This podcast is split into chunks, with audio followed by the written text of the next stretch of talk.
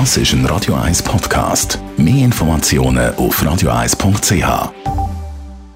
Der Radio 1 Beziehungstyp mit der Paartherapeutin Danja Schifftan. Präsentiert von Paarship, die Schweizer Online-Partneragentur. Paarship.ch wir reden darüber, dass man doch öfters, wenn es so Festtage gibt, wo, wo man als Paar plötzlich mehrere Tage miteinander verbringt, vielleicht auch noch mit der Familie, dass das kann zu Knatsch führen Was sagst du dazu? Also ich würde es ein bisschen drastischer formulieren. Nicht, es kann zu Knatsch kommen, sondern es kommt normalerweise zu Knatsch. Mhm. Weil eben, es ist so ein Ding von 0 auf 100 hockt man aufeinander.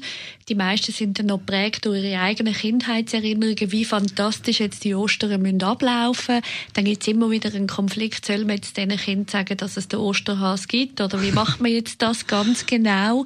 Also das heisst, es ist immer aufgeladen mit ganz vielen Erwartungen und Wünschen. Und geschweige denn noch die Schwiegerfamilie, die dann noch mhm. plötzlich im Haus steht, wo dann viele wie merken, oh, das ist einfach sehr, sehr dicht. Und das ist natürlich auch gleichzeitig eine riesige Chance für ein Paar. Und ich würde es aber ein bisschen pragmatisch formulieren. Es ist schon fast ein bisschen knapp, aber dass man es wirklich noch kurz vorbespricht. Also das heisst, mhm. wie sollen die Tage ablaufen? Was wünscht man sich? Dürfen wir eben drei Tage einfach hängen? Oder hat man dann am Brunch zu erscheinen? Und wenn ja, Brunch, bis wann geht der? Also dass man zum Beispiel dann sehr pragmatisch miteinander abmacht. Und am halb zwei gehen wir dort aus der Hütte raus und lassen es nicht noch bis um mhm. 6 Uhr weiterlaufen. Das heisst, sehr konkret miteinander Wünsche anschauen. Es ist ja eigentlich, das kann man wirklich so sagen, bei all diesen Sachen, es liegt immer an der Kommunikation. Wenn man etwas voraus miteinander bespricht, dann ist es vielleicht schon mal ein bisschen einfacher, dass es könnte positiv rauskommen. Warum haben Festtage so eine Wirkung auf Leute?